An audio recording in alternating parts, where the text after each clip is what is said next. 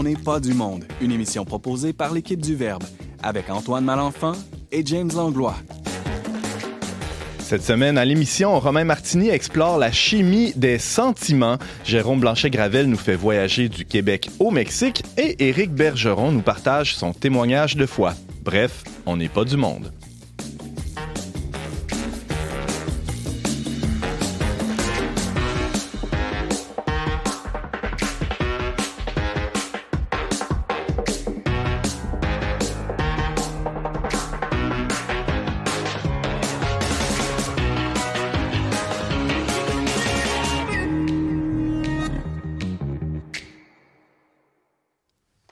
Tous, bienvenue à votre magazine Foi et Culture. Ici Antoine Malenfant en compagnie de l'insoluble James Langlois. Bonjour James.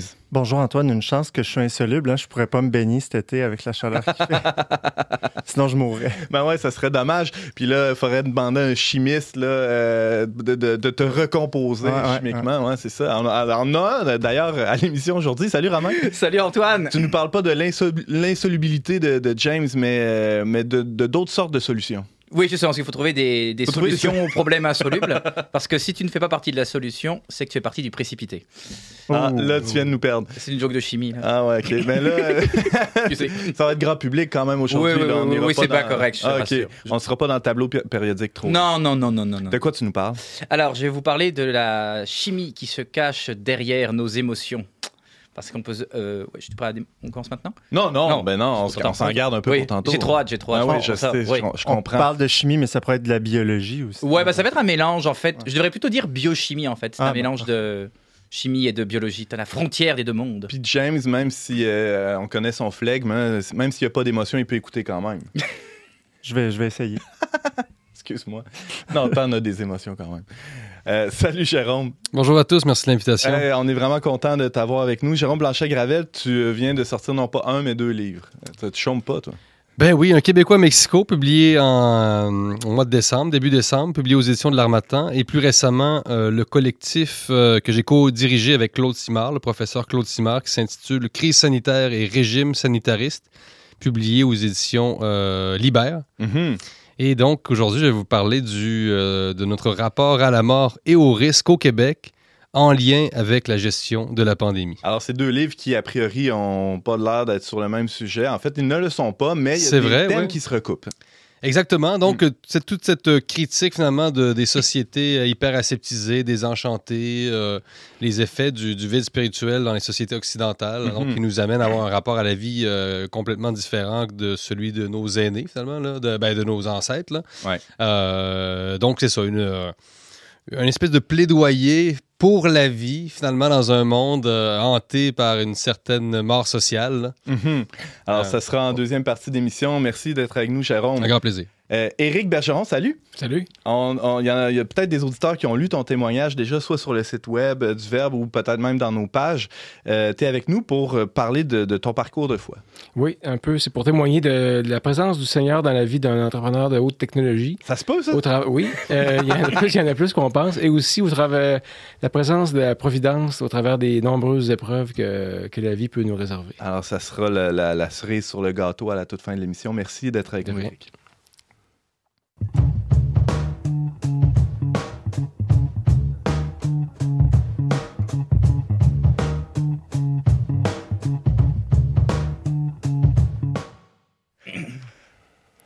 Le monde des hormones est rempli de mystères. Bien sûr, on comprend de mieux en mieux leur rôle dans la régulation de nombreux mécanismes qui se passent en nous, mais quand même, on est encore au seuil d'un monde d'une complexité phénoménale ou plutôt phéromonale. Oh J'ai même pas pensé à Ah celui-là. non, je sais, ben, je l'ai fait pour toi. Ah, merci, Euh, merci. Alors, pour nous accompagner dans cette plongée dans l'univers des hormones, on a avec nous le prof de chimie, Romain Martini. Allô? Salut Antoine. Alors, aujourd'hui, tu nous parles pas de la chimie des solutions dans, dans les béchères et autres Ah, non, non, éprouvettes, non, là, non, mais non, plutôt de la chimie qui se passe dans nos petits cœurs et nos petites têtes. Exactement.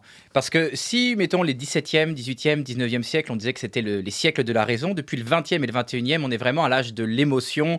Ça va imprégner nos vies personnelles, nos vies professionnelles, nos vies sociales et même la politique. Mhm. Et là, on va se demander, bon, les émotions, qu'est-ce qu'on en fait? Pendant longtemps, on les a comme cachées sous le placard. Refoulé, même. refoulées, puis on va voir que c'est pas une bonne idée. Mais là, qu'est-ce qu'on fait? Je, les, je dois-tu me laisser complètement guider par mes émotions à 100%, euh, l'émotion et tout? Est-ce qu'au contraire, je dois continuer à les combattre? Et ensuite, au niveau de la foi, comment j'articule foi, émotion. Donc, c'est ce qu'on va essayer de comprendre. Comme c'est une science assez complexe, je vais m'appuyer sur sur quelques émotions clés, quelques hormones clés. Ouais. S'il y en a qui sont intéressés à en savoir plus, bah, j'aurai une suggestion d'ailleurs de culturelle tantôt. Yeah. Euh, Il y a plein d'ouvrages ou d'autres vidéos pour développer tout ça. Je vais commencer notamment, euh, bah, je vais surtout me concentrer là-dessus, sur la, la peur. Déjà, on a tendance à penser que les émotions désagréables sont négatives, que la peur, c'est négatif. Mais au départ, c'est positif. C'est une réaction naturelle face à un danger réel ou imaginé. Puis c'est ça qui nous a protégés, autant des mammouths, des ours, euh, ou même encore au- à l'époque la Nouvelle-France, et quand tu te faisais attaquer, etc. Ben, si tu n'avais pas peur, ben, tu te faisais tuer. Mhm. Euh, parce que la peur développe en nous un réflexe ou de lutte, si on est taille à lutter, ou de fuite. Genre, si je suis taille à, taille à lutter, je vais me défendre, sinon, euh, je vais fuir. Et dans ce temps-là, le corps produit de l'adrénaline, ça c'est l'hormone du stress, j'allais dire du stress ponctuel. Ça augmente le rythme cardiaque, la respiration, la pression artérielle, nos muscles sont oxygénés, on est prêt ou à fuir ou à lutter. Et quand la situation est finie, l'adrénaline après n'est plus produite, et comme elle a ce qu'on appelle une demi-vie courte, le corps s'en débarrasse. Donc, ça peut être désagréable, mais c'est pas long. Et le problème, alors quand on a une vraie peur, genre on voit un char qui passe, oh, oh, faut que je, moi je suis à vélo, hop, je freine, le char est passé, ça retombe.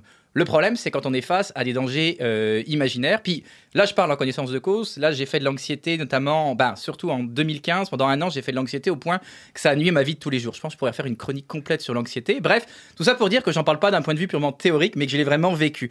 Et ce que j'ai appris à gérer, euh, ce que j'ai appris à faire, c'est justement, c'est en fait laisser monter, en fait, laisser monter la vague et redescendre. Parce que si on empêche, si on veut empêcher la peur, on va pas y arriver. C'est comme essayer de maintenir un ballon sous l'eau. Mm. Un- Il il va toujours finir par remonter.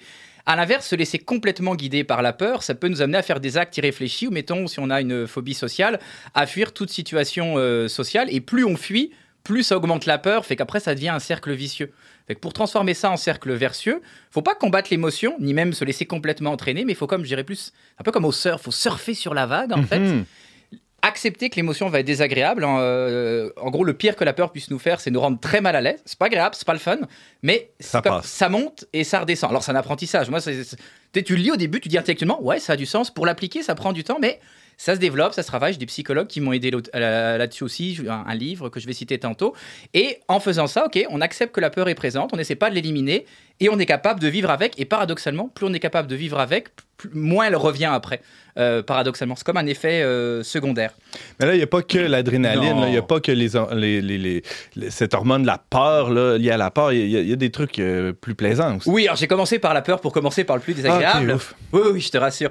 Euh, au niveau du plaisir, on a comme deux hormones associées. Bah, en fait, une plus au plaisir, une à la joie. Le plaisir, c'est comme la, la dopamine. Ça, c'est le plaisir instantané. Genre, t'as pris quelque chose de sucré, ça sécrète de la dopamine, c'est l'hormone de la récompense. Alors, on peut se dire, ouais, c'est cool. Le problème, c'est que si on veut toujours être sur ce, ce Mm. high, en bon français, de dopamine, ben, ça peut entraîner des addictions de sucre, d'alcool, de drogue ou d'autres choses pas très catholiques. ça veut pas dire qu'il faut absolument refouler tout ça. Tu sais, si on est, on est heureux, ouais, on est heureux, c'est cool.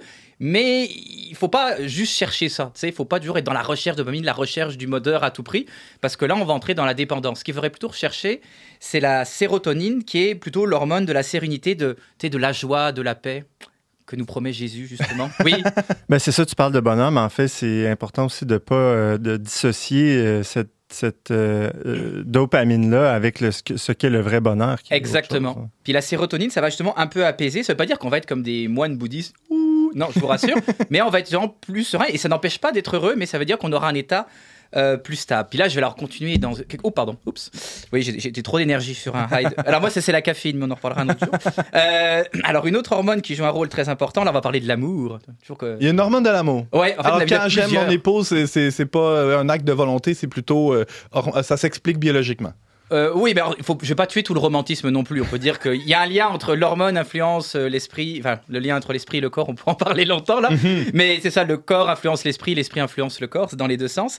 Alors il y a plusieurs hormones associées à l'amour. Il y a de la dopamine aussi, notamment dans les premiers jours, mais il y a aussi ce qu'on appelle, je vais le prononcer lentement, la phényléthylamine. Ah. À dire dix fois chaque matin. euh, Oui. c'est, beau pour briller en On te société. demandera pas de les plaire. Non, non, non, ça, je te rassure. Beaucoup de pH et des Y. Exactement. Mhm. Ça, c'est la molécule du coup de foudre, celle du début de relation, celle qui nous fait sentir sur un petit nuage, etc. Il y a aussi de l'adrénaline d'ailleurs dans les débuts de relation.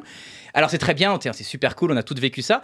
Mais naturellement, sa production s'arrête au bout de 1 à 2 ans. Donc si on est toujours en recherche de ça, si on se laisse trop guider par la phényléthylamine, on peut dire hormone du coup de foot, ben, on risque de sauter d'une relation à l'autre parce qu'on va se dire ah ben je ressens plus ça, c'est que je suis plus amoureux. Hmm. Mais en fait, c'est normal. En fait, on pourrait pas rester dans un état d'excitation permanent aussi longtemps. C.S. Lewis en parle d'ailleurs dans les fondements du christianisme quand il parle, il fait du lien entre l'amour comme engagement euh, et l'amour comme sentiment, etc. C'est vraiment intéressant. Autre livre que je recommande.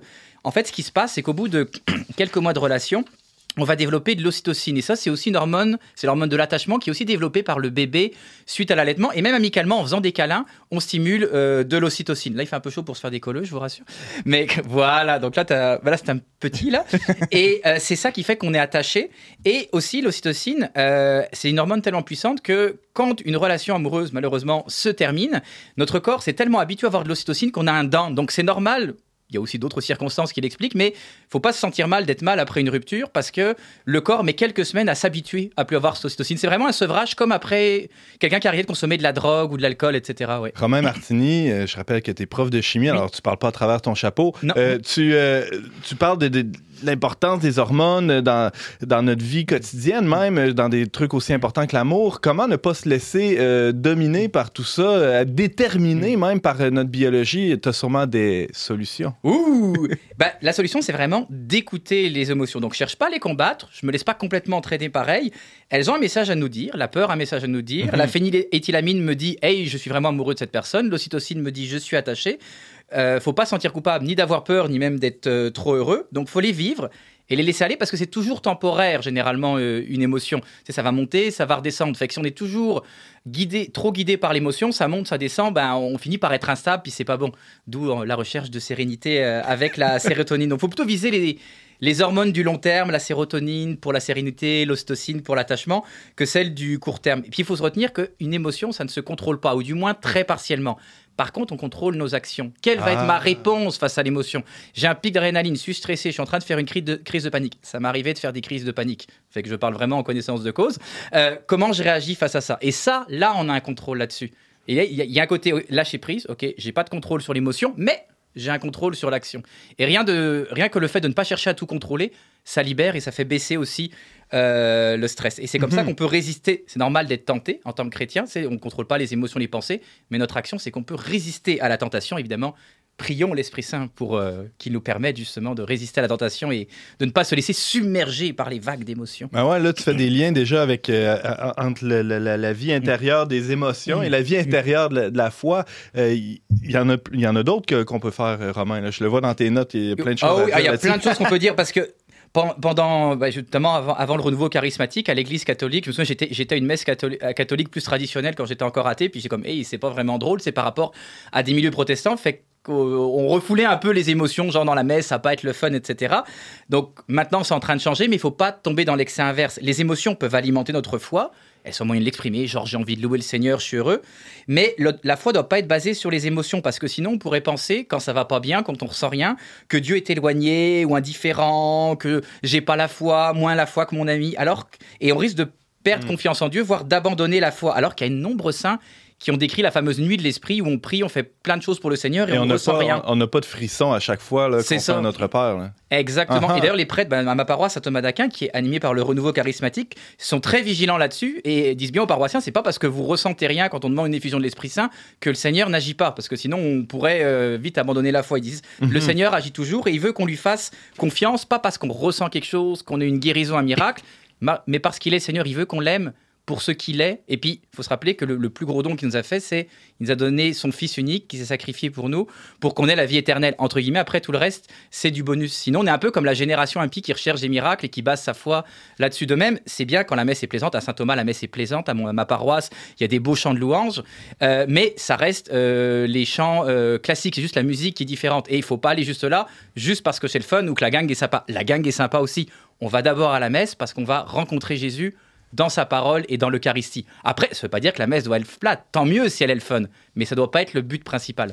Euh, il nous reste une petite minute, Romain. Oui. Si tu permets, je demanderai à Jérôme euh, Blanchet-Gravel, qui est avec nous, qui, qui vit présentement au Mexique, même s'il y a Mm. comme le don d'ubiquité, là, il est avec nous présentement. Ah. Mais euh, il y a- il y, a une grande part euh, dans la culture mexicaine. En tout cas, il y a une grande place euh, laissée à l'émotion, à l'expression de l'émotion aussi. Euh, euh, Tout à fait. Comment tu réagis à la, à la chronique de, de Romain? Je Ben, parle de, de je- cours je- un peu. Ben, je suis d'accord avec le dernier propos, c'est-à-dire je pense qu'on ne peut pas se limiter à des expressions euh, d'émotions spontanées qu'on ne contrôle pas en entier. C'est-à-dire je pense que une des, euh, des qualités en fait du christianisme, c'était quand même euh, la place de la raison là, dans, dans- dans le, dans le christianisme et dans le catholicisme. Euh, pour parler du Mexique, c'est vrai que les, les messes ont un volet, en fait, en- quand on s'y présente, on a parfois l'impression que ce sont des messes euh, presque protestantes, là, évangéliques. Euh, enfin, au, au Mexique, c'est les guitares, en fait, au lieu des orgues. Ah, ah. Parce qu'ils n'ont pas nécessairement le, le budget, je pense, pour avoir des, des- des orgues. Euh, donc, ce sont des messes, effectivement, très, très, très festives. Puis on peut pas dire, effectivement, que ça, ça nuit à la fois, là, au contraire. Ben ouais. Euh, mais oui, euh, c'est un, catholicisme très, euh, très coloré. les chants, puis, comment dire, il y a une spontanéité de- dans la messe qui est, euh, qui est assez euh, fascinante. Mm. Euh. c'est, c'est, c'est, c'est beau. J'aime beaucoup euh, c'est les messes, euh, les messes au Mexique. Ah ouais. Ouais, ouais. Merci Jérôme. Euh, Romain, le mot de la fin? Euh, oui, les deux mots de la fin. Aussi se rappeler, Jésus d'ailleurs nous l'a dit, que c'est pas parce qu'on est chrétien qu'on va tout le temps être heureux, d'où la distinction, James en Mm. parlait tantôt, entre le bonheur et la joie. C'est normal qu'on va vivre des tribulations et le Seigneur est toujours présent, notamment quand on se sent triste. Donc on n'a pas à se sentir mal à un moment donné, genre, oh, j'ai plus le goût de louer, de faire de louange, je suis pas un bon chrétien. Non.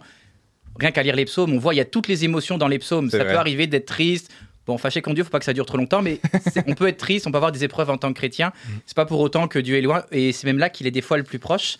Et je suis assez ému de finir euh, cette chronique parce que c'est pas juste parce que ça parle d'émotion, mais parce que c'est ma dernière euh, chronique déjà de la saison. Donc, euh, Émotion partagée. Voilà. Romain. Merci d'avoir été, nous, avec, d'avoir été avec nous, dis-je, durant cette saison et on te retrouvera peut-être un peu là, un peu à l'automne, peut-être plus à l'hiver prochain, mais un petit peu à l'automne, je ferai un petit passage. Parfait, on sera toujours très heureux de te revoir. Merci Romain Martini, je rappelle que tu es prof de chimie.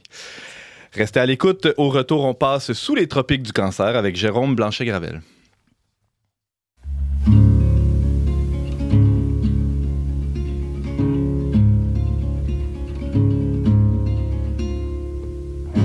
Les alarmes de feu qui sonnent toute la nuit. On attend les aveux, on attend la pluie. Ça se prend pour Dieu, ça laisse mourir la vie. Ça se branle la queue, ça laisse pourrir les fruits. Qui a mis le feu? Qui a fui les lieux? C'est l'odeur du sang qui le rattrapera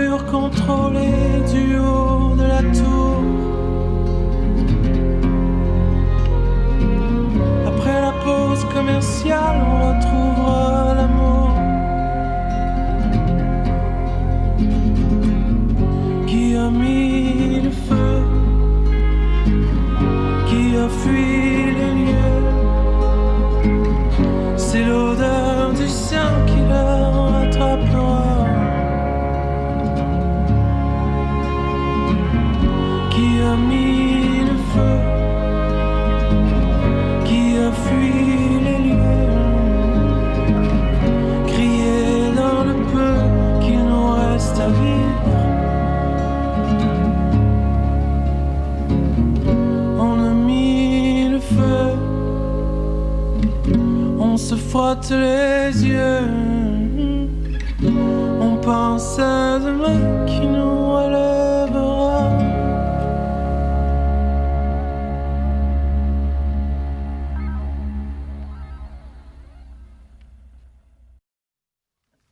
Vous êtes avec Antoine Malenfant à la barre d'On n'est pas du monde. On vient d'entendre Qui a mis le feu de Matt Vezio. Journaliste indépendant et commentateur bien connu de la vie politique québécoise, Jérôme Blanchet-Gravel vient de faire paraître non pas un, mais deux ouvrages dans les derniers mois. Distincts en apparence, les deux livres se recoupent au moins sur le thème de notre rapport à la vie et à la mort. Jérôme est avec nous aujourd'hui pour en discuter. Salut Jérôme. Bonjour, merci. D'abord, d'abord, fin 2021, tu lançais Un Québécois à Mexico aux éditions de l'Armatan. Puis, à peine quelques mois plus tard, sortait Crise sanitaire et régime sanitariste aux éditions Libère, Mhm. euh, que tu, euh, un livre que tu co-dirigeais avec le professeur Claude Simard. Euh, je pense que euh, même si a priori il n'y a pas de, c'est deux sujets différents, euh, ça finit vraiment par se, se recouper ces, ces deux livres-là. Finalement, on retrouve des thèmes que tu chéris par ailleurs. Oui, mais c'est ça. Ben, en fait, euh, ce qui recoupe, c'est la, la critique euh, des sociétés euh, que moi je décris comme obsédées par la sécurité. Euh, Hmm. Donc, les, les sociétés occidentales, en évacuant en fait la religion, se sont retrouvées à adopter ce que moi j'appelle le, le fantasme de l'homme-dieu. C'est-à-dire que je ne pense pas être le premier à avoir dit. euh, Mm.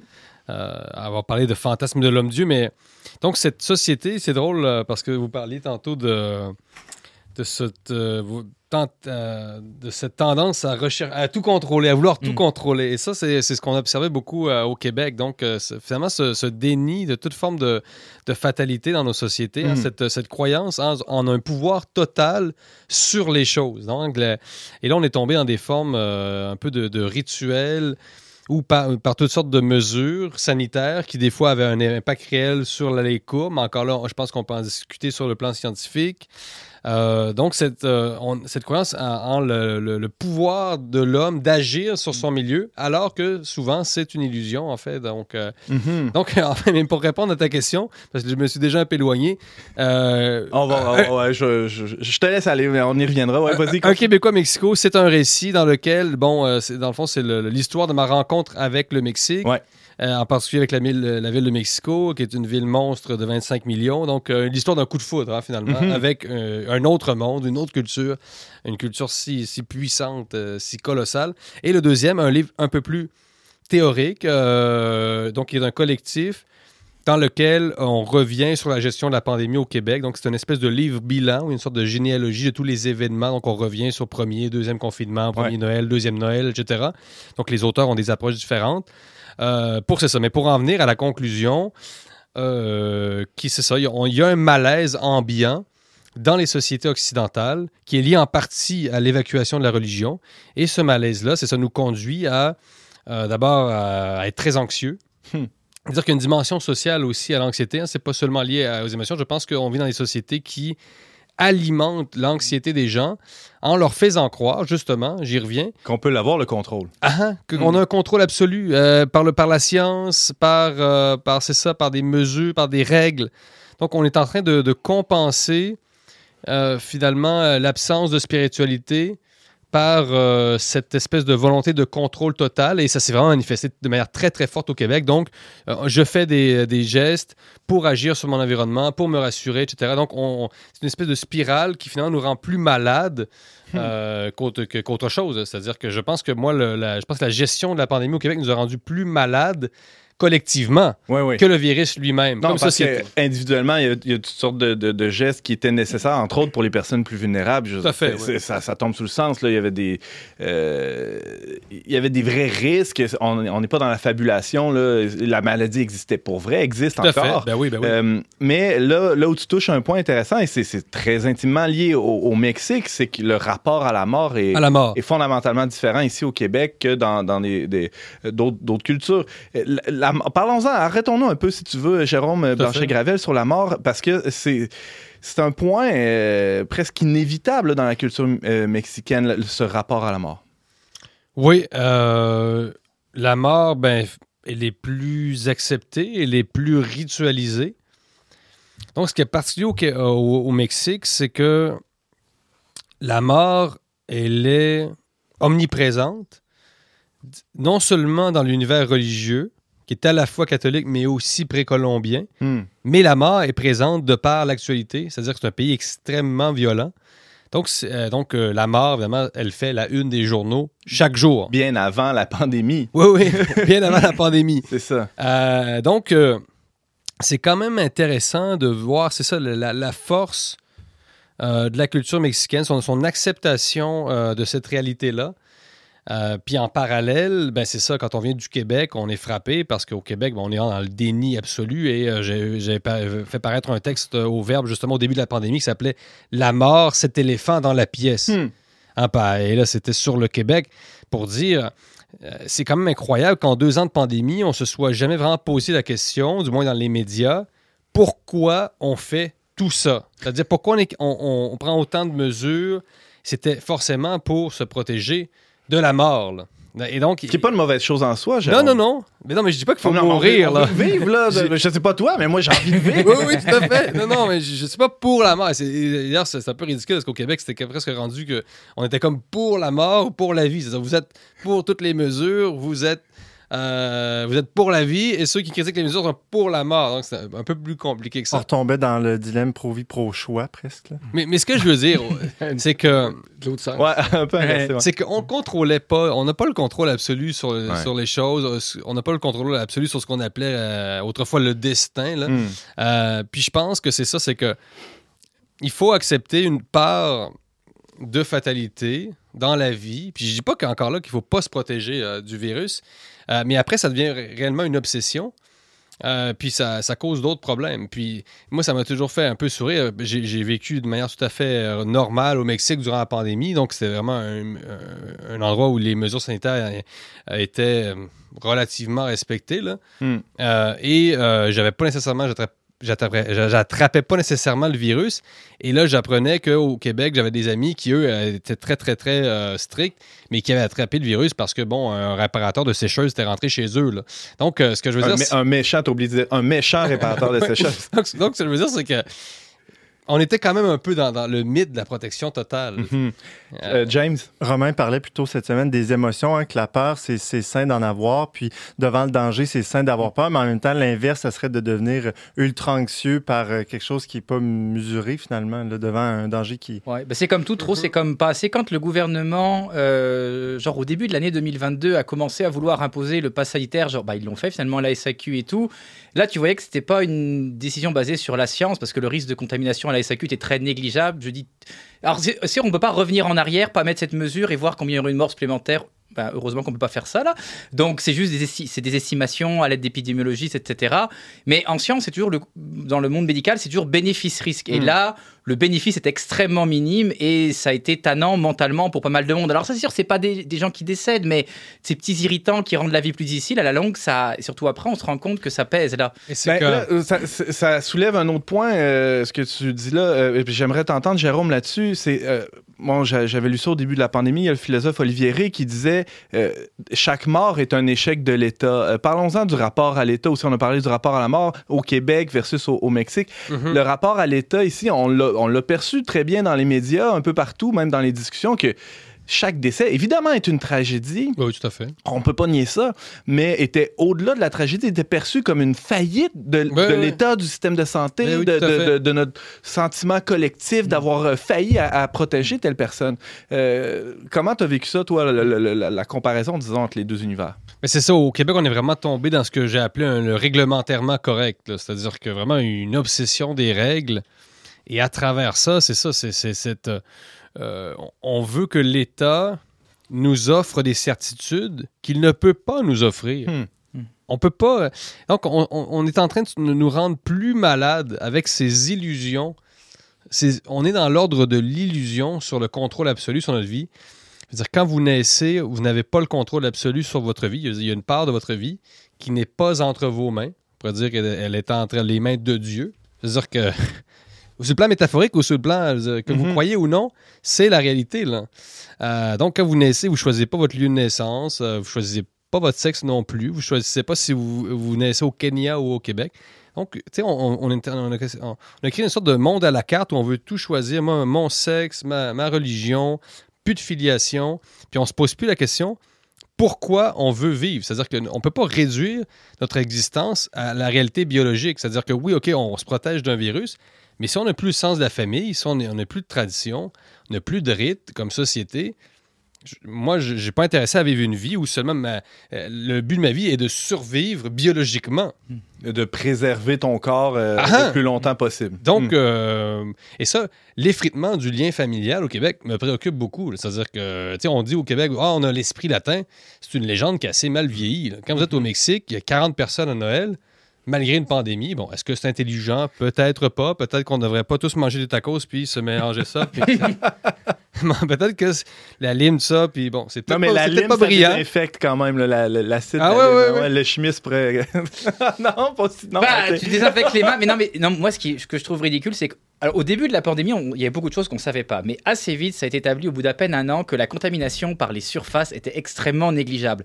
Et on a, je veux pas dire qu'il faut pas. En fait, il faut se laver les mains, mais plus c'est plus pour se prévenir de la gastro. J'allais dire que de la Covid, à moins de se. Même le docteur Arruda, il dit à moins de licher le banc, là, vous devriez être correct. fait que tout ce qu'on. Des fois, c'était un peu des mesures qu'on gardait en place pour donner un faux sentiment de sécurité. Jérôme mais le masque. Un faux sentiment de sécurité. Le masque c'est était beaucoup plus ça. efficace que la... Je veux pas dire qu'il fallait pas se laver les mains. En fait, je dis il faudrait garder le gel hydroalcoolique à l'épicerie à cause de la gastro et tout, mais la contamination par surface c'était vraiment négligeable. Fait que des fois il y avait des mesures pas très utiles qui étaient gardées et quand tu as trop de mesures, vaut mieux moins de mesures et les savoir les faire appliquer que de mettre trop de mesures et pas être capable de les appliquer comme le dernier couvre-feu. Le gouvernement l'a enlevé parce qu'il voyait bien que bah un ça servait à rien et deux il était de moins en moins suivi. Fait que ça c'était. Hmm. Là il y a les élections L'autre- bientôt. Est-ce l'autre que les gens paradoxe- s'en souvenir? On va voir. Jérôme? Pardon. L'autre paradoxe que j'ai observé euh, du Mexique et que, dont, dont je parle dans mon livre Un Québécois à Mexico, puis un peu dans le, le collectif, régime euh, sanitaire et euh, ré- crise sanitaire et régime sanitariste, c'est-à-dire que bon, là, on veut préserver la vie, la vie, la vie, mais jamais le Québec avait été aussi mort sur le plan social et le, le plan familial. Donc, euh, la vie, la vie, la vie, mais elle est où la vie? vie? Hmm. Donc, on est dans une société de plus en plus intolérante, en fait, à la vie. Là, on nous parle de densification des villes. Oui, mais qu'est-ce qu'on a fait pour densifier? On ne peut pas parler de densification sans parler de socialisation. Hmm. Tu sais, Le Québec, c'est devenu un peu cette société où votre fille pique une course dans le corridor de Bois-Franc, puis le voisin d'en bas euh, en- euh, porte plainte à la police. J'exagère pas mal. mais est-ce qu'on aime le monde? Est-ce que vous voulez vivre dans une ville vraiment dense où il y a des gens la rue, où il y a du bruit, il y a des enfants qu'on qui est crient? prêt à assumer ça Est-ce jusqu'au bout? Ouais. Ah, parce que c'est ça la vie, là. Tu sais, là, bon, euh, la- le, le pro- le silence comme projet de société, pour moi, c'est pas un projet de société. Donc, moi, j'aime la vie, mais mon, mon livre, c'est pour la vie, Mais pour la vie sociale. C'est dérangeant, ça, Jérôme. C'est dérangeant, ça? Non, mais t'as comme. Oui, oui, oui. non, non, mais ça dérange. Non, mais moi, je, je pense toujours, là, quand j'étais jeune, j'avais pris l'avion euh, adolescent, puis on, on m'avait dit pour votre confort et votre sécurité, on vous demanderait de boucler votre ceinture.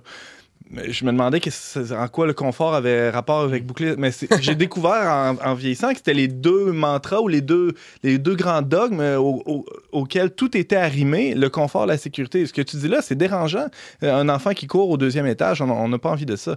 C'est un, c'est un peu une boutade là, pour dire euh, il y a- il y a- est-ce qu'on, si on accepte la vie, on accepte tous les désagréments qui Ben. viennent avec, incluant la maladie. Ah, Puis moi, euh, je, je vais à Mexico, puis euh, c'est rendu que je préfère presque le bruit au silence. Mais là, bon, ça, c'est des questions personnelles, mais des goûts personnels, c'est-à-dire, mais j'aime la vie qui grouille. J'aime le monde. Tu sais, euh, puis au Québec, je trouve qu'on a perdu ça. Hmm. On peut-tu aimer le mouvement ou bien il faut toujours. euh, on est en train de transformer nos villes en grands chalets, puis on nous parle de densification. Est-ce qu'on aime le monde? Moi, je pense que c'est une question qu'il faut qu'on se pose au Mhm. Québec. On aime ça le monde, on aime ça voir du monde. Tu, parles de vie aseptisée, c'est un, Ah peu, un peu ce que tu euh, t'exprimes, là, Jérôme Blanchet-Gravel. Bon, euh, là, euh, on a beaucoup critiqué, là, souligné à grands traits là, les, les- les travers de la société québécoise. Est-ce qu'il y a des, des- des pistes d'espérance selon toi? Y a-tu des, oui, oui, des oui. trucs là, qui- que tu as pu observer de près ou de loin là, dans les deux dernières années, spécialement, qui te donnent envie de croire que peut-être qu'on qu'on va s'en sortir? Ben écoute, le, le Québec reste une société qui a tous les outils pour être une grande société épanouie. Sur le plan économique, etc., une, culture euh, unique en Amérique, une langue exceptionnelle, etc. Donc, euh, je pense qu'il s'agit... Mais par exemple, pour, pour euh, redynamiser la, société québécoise, il faut être capable d'avoir la maturité de faire cet examen de conscience. C'est-à-dire qu'il faut dresser le bilan de la pandémie, se demander, bon, qu'est-ce qu'on... Est-ce qu'on exagérait un petit peu là? Est-ce qu'on aime la vie sociale? Est-ce qu'on aime la famille? Quand on a des publicités du gouvernement euh, qui condamnent Noël et qui présentent Noël comme une fête ringarde, euh, en- en- encadrée sur le plan euh, bureaucratique, est-ce que c'est ça qu'on veut pour, pour, euh, nos enfants? Une société sans tradition, une, so- une société sans, sans rite? Personnellement, moi, non. Mais, mais, mais c'est ça. Mais il n'y a pas de fatalité. Sans parler des funérailles qui ont été annulées. Ben les- oui, mais c'est- tout ça, ouais. Donc, Mm. euh, pas, pas moyen d'aller voir un proche mourant à l'hôpital. Mhm. C'était gênant. ça, mais Oui. pas de fatalité, là. Ah non? Non, non, euh, je pense, comme je vous dis, tous les outils sont là. Une, une société Ouais. riche, éduquée, etc. euh, retrous- retroussons-nous les manches. Puis, euh, mais il faut en parler. Il faut être capable d'en parler. De toute façon, comme on dit, le naturel revient toujours au galop. Alors, à un moment donné, quand ça, on finit par trop étouffer, euh, ça explose. Ah, ah. Jérôme Blanchet-Gravel, essayiste et journaliste indépendant, tu nous parlais des euh, derniers ouvrages que tu as publiés. euh, un à titre personnel, Un Québécois à Mexico, publié chez L'Armatan euh, en 2021, et Crise sanitaire, euh, non, oui, Crise sanitaire et régime sanitariste chez Libère 2022, c'est tout récent. Merci beaucoup d'avoir été avec nous. Grand plaisir. À la prochaine. Euh, on fait une petite pause musicale tout de suite après. Éric Bergeron nous raconte comment il a troqué ses rêves d'Aston Martin pour son désir de Dieu.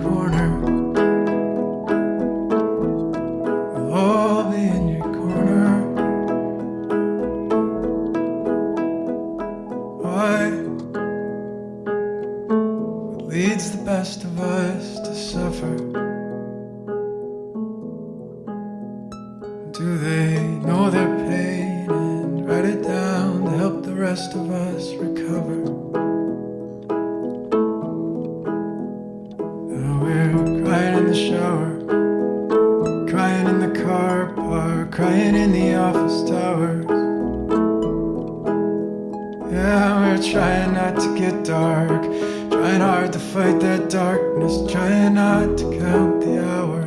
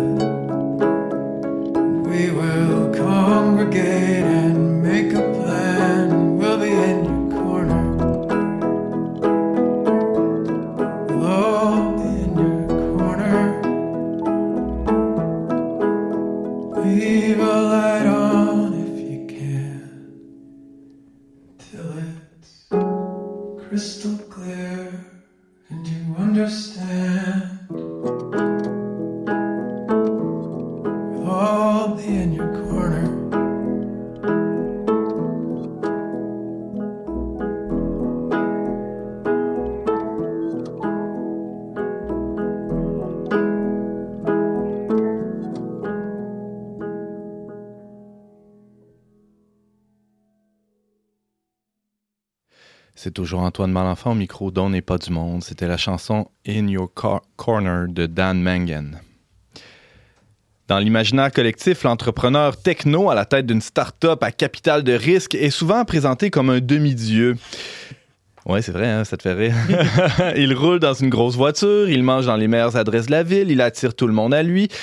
Si on ne connaissait pas un peu son histoire, on pourrait croire qu'Éric Bergeron, fondateur de l'entreprise de haute technologie Flyscan, est ce type d'entrepreneur. Mais On parcourt son récit. On, quand on parcourt son récit, on voit bien que ça n'a rien du conte de fées version high-tech. Eric est avec nous pour partager son parcours de vie. Salut Eric. Salut, merci pour l'invitation. Ouais, es-tu d'accord avec la présentation je viens de faire? Oui, puis euh, c'est un, peu un cliché, mais c'est vrai que plusieurs entrepreneurs sont comme ça. Puis moi-même, j'ai été comme ça au début de ma, de ma carrière. J'étais, un, certains l'ont dit, un peu arrogant ou un peu flasheux. puis, euh, mais on a, quand la, la vie te garoche des tonnes de briques sous la tête, euh, ça épure le, le- le superficiel. Donc on, on se débarrasse des, des- des couches d'affaires inutiles, puis le- le- la vérité ressort. Ah ouais. Mm.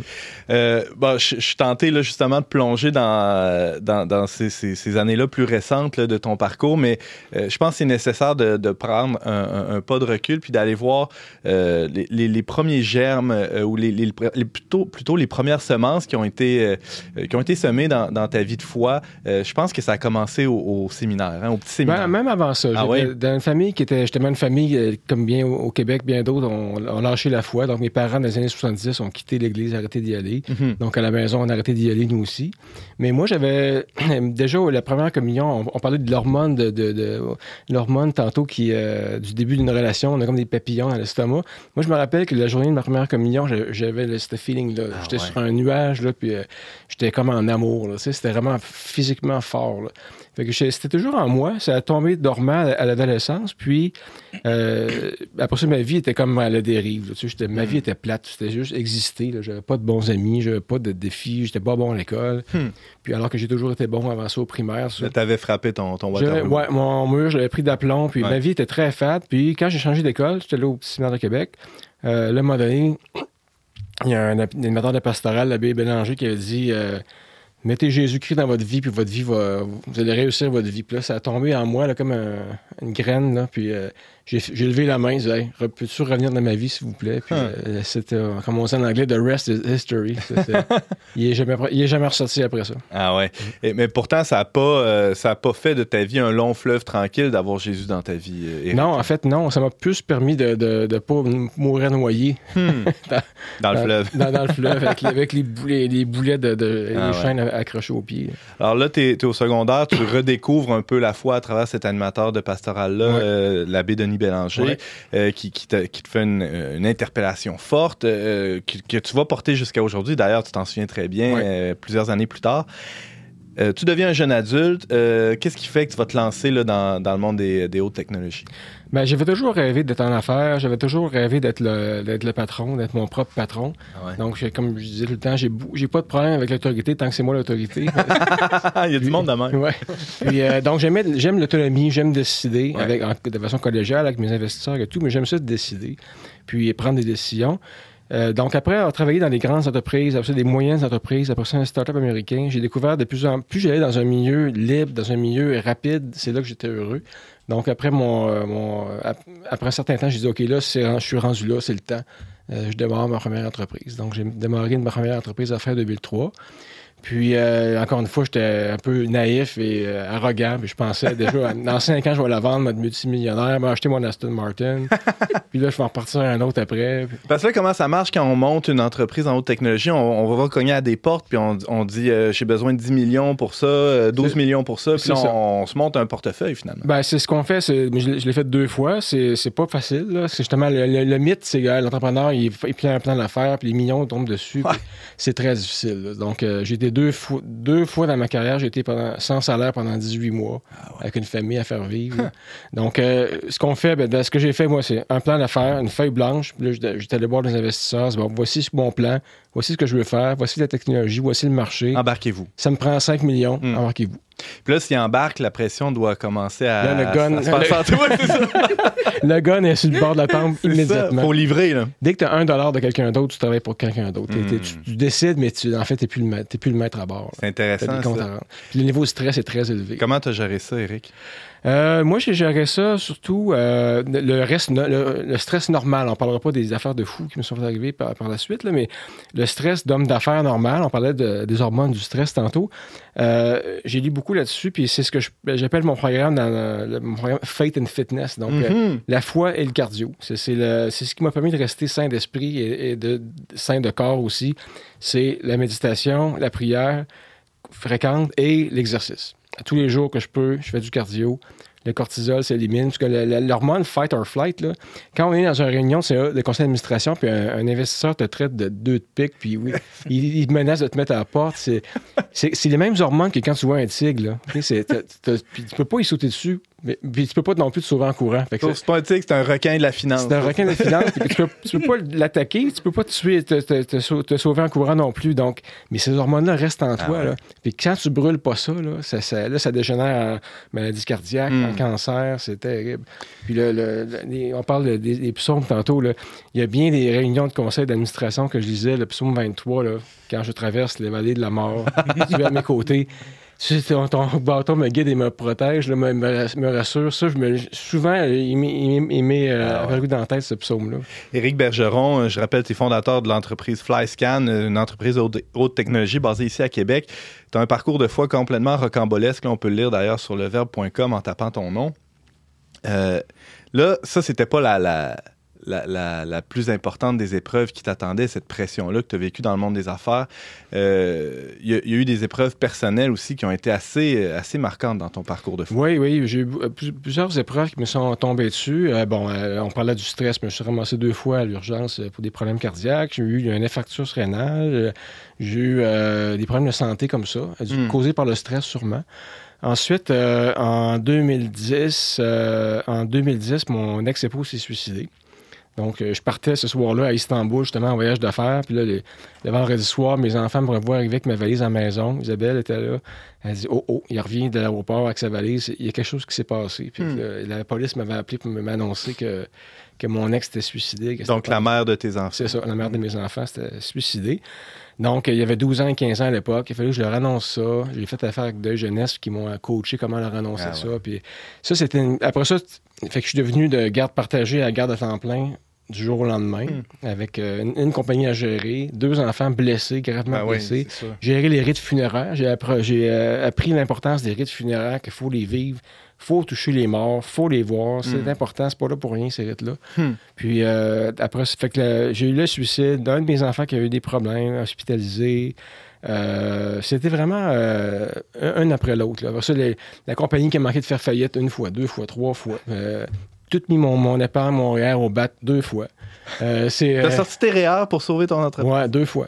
Euh, Ça allait pas bien. ben, puis quand, à la première, finalement, ça a été une belle. Ça, a bien fini finalement. Hmm. Mais euh, un de mes investisseurs qui m'a dit Je jouerai jamais au poker contre toi. Éric Bergeron, on vient de parler de quelques-unes des tragédies que tu as traversées. Euh, T'es pas tenté de perdre la foi dans, dans des moments comme ça? Dis, voyons, euh, Seigneur, tu m'as oublié. euh, Non, Comment ça, tu me fais vivre tout ça? là? Non, c'est, c'est- j'ai toujours été. La, la prière d'abandon de Charles Lefoucault m'a souvent aidé aussi. Qu'est-ce que c'est? Euh, où on, on dit à Dieu Gars, fais de moi ce que tu veux. J'accepte tout. J'accepte tout euh, en autant que ce soit ta volonté. Puis quand tu dis ça, puis je suis pas le seul. euh, j'ai vécu d'autres témoignages de gens qui ont, incluant des, des, des, des, des- soldats au combat qui ont récité cette prière-là. Hmm. Ça a un grand pouvoir. Le- c'est plutôt. le- toutes les fois que j'ai été dans, vraiment dans, dans le trouble, Ouais. j'ai demandé de l'aide, je l'ai toujours eu. Puis le Saint-Esprit est là pour t'aider, donner un, un petit oomph quand tu as besoin. Puis euh, c'est, euh, il est là. Il faut juste lever la main. Une belle page euh, de, de ton récit, euh, Éric Bergeron. C'est, ben, tu tu- tu l'as évoqué rapidement tantôt, euh, le nom d'Isabelle. Oui. Euh, comment cette femme-là est arrivée dans ta vie? Qu'est-ce En qui fait, c'est- Dieu a un bon sens de l'humour parce que quand je m'étais séparé euh, de ma première épouse, ben, là, je, je venais juste de financer ma première compagnie. Fait que j'étais vraiment le gars là, qui est dans son auto. Qu'on décrivait tantôt, Oh, oui, qui va dans un beau restaurant. Ah, puis, hey, j'étais- sur papier millionnaire. Puis, tu sais, c'était let's go, on fait le party.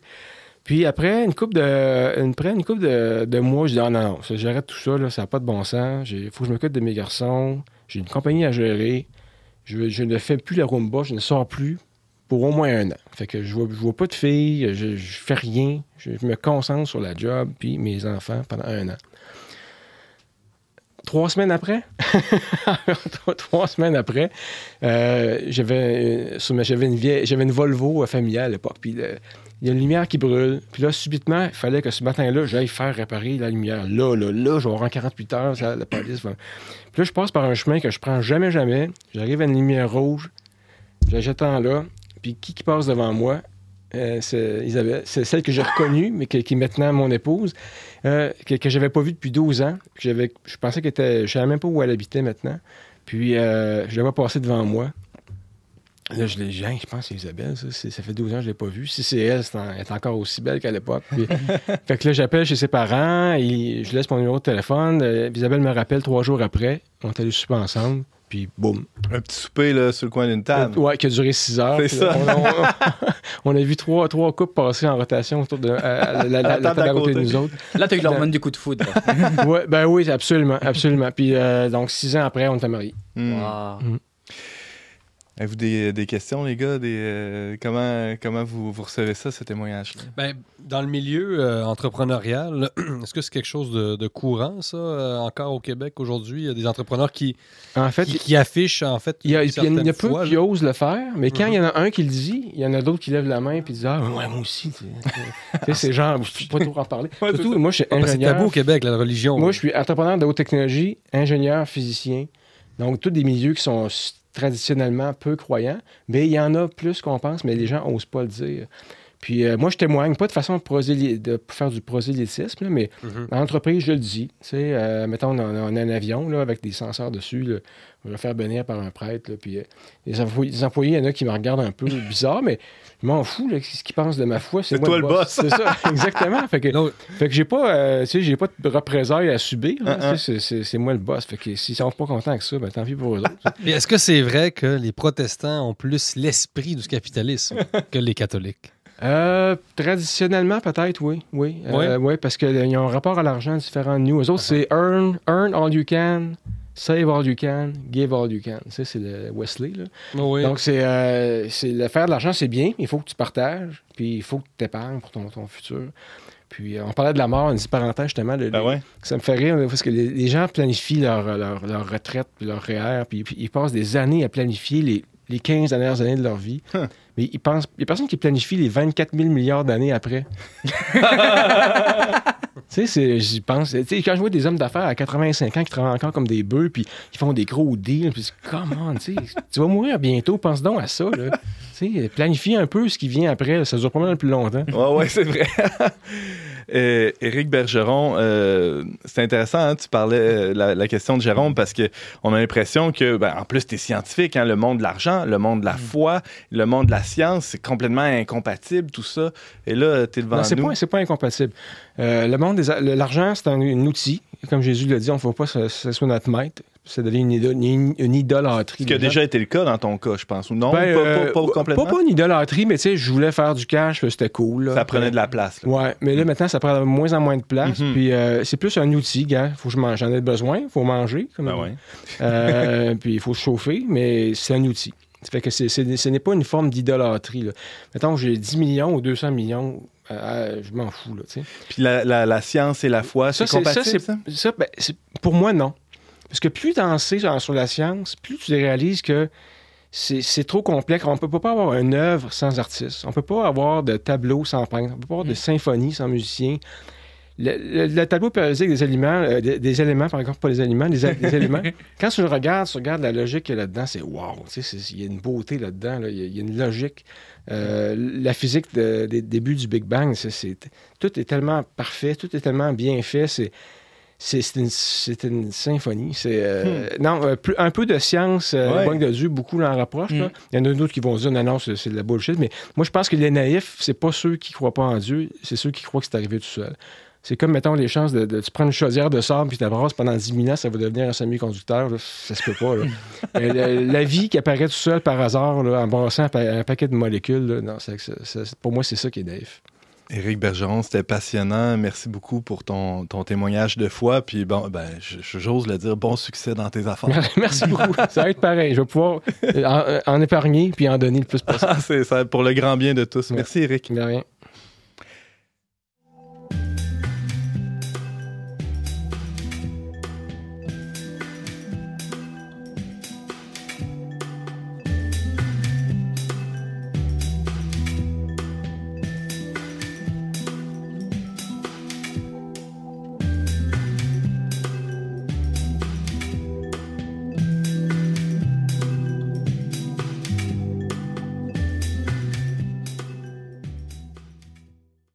C'est déjà tout pour cet épisode dont n'est pas du monde, mais avant de laisser aller nos invités, euh, selon la coutume, je leur passe le crachoir pour quelques recommandations culturelles. Oui, Romain? Alors, je vais vous recommander un livre dont j'ai parlé tantôt, qui s'appelle Le piège du bonheur, donc écrit par un psychologue américain, il y a une traduction française, Russ Harris, Russ R-U-2-S, Harris H-A-2-R-I-S. Donc, Le piège du bonheur, justement, qui explique que si on recherche trop le bonheur, on finit par ne jamais l'avoir. Par le perdre. par le perdre ou ne jamais l'avoir et toujours courir après et, et être euh, triste. Et moi, c'est un livre qui m'a été très très utile. C'est un psychologue qui me l'a, qui- que j'ai suivi quand je faisais de l'anxiété, qui me l'a recommandé et il m'a été très très utile. Donc je le recommande chaleureusement. Merci, Romain Martini. Ça s'intitule Le piège du bonheur de Ross Harris. Merci Voilà. beaucoup. Jérôme Blanchet-Gravel. Ouais, ben moi, je vais faire un petit peu de- d'autopromotion. C'est permis. Si c'est permis, Ah, ouais, ouais, c'est ça. ouais. Donc, euh, ben, je propose, euh, je suggère aux auditeurs le livre Crise sanitaire et régime sanitariste. On est 10 auteurs à nous être penchés sur la gestion de la crise sanitaire au Québec. Donc, dans une perspective journalistique, scientifique, sciences sociales, même linguistique. Ouais. Donc, euh, pour ceux que ça intéresse, euh, je pense que c'est un livre assez euh, audacieux dans, le- dans le contexte euh, actuel de- Évidemment. du Québec. Jérôme Blanchet-Gravel, tout ça est publié chez Libère. Ça, ça vient tout de paraître. Merci, euh, d'avoir été avec nous. Et Éric Bergeron, une petite Oui. suggestion aussi. Ben, j'ai pas le titre exact, que je m'étais pas Ah, préparé nous, on la l'a. Vas-y, vas-y. Mais euh, ça s'appelle Dieu, la science... euh, L'épreuve. L'épreuve, c'est Dieu, ça, la ouais. science, l'épreuve. Ouais. Ouais, c'est euh, un livre qui est parti juste à- qui est paru juste avant Noël, puis sur, euh, qui parle beaucoup justement de, il explique les débuts du Big Bang, puis comment Mhm. les premiers physiciens qui parlaient du Big Bang étaient persécutés comme des hommes de foi. Ben, on a reçu l'auteur à l'émission le 16 mai dernier. ben oui. Donc, euh, vous pourrez aller écouter Ah, ça si ok, jamais. intéressant. Parce que c'est un, c'est un bon livre. Merci beaucoup, Eric. Merci à tous euh, d'avoir été avec nous. Et c'est tout le temps qu'on avait, mais ça passe tellement vite euh, quand on, hein, quand on du fun. quand on n'est pas du monde, exactement.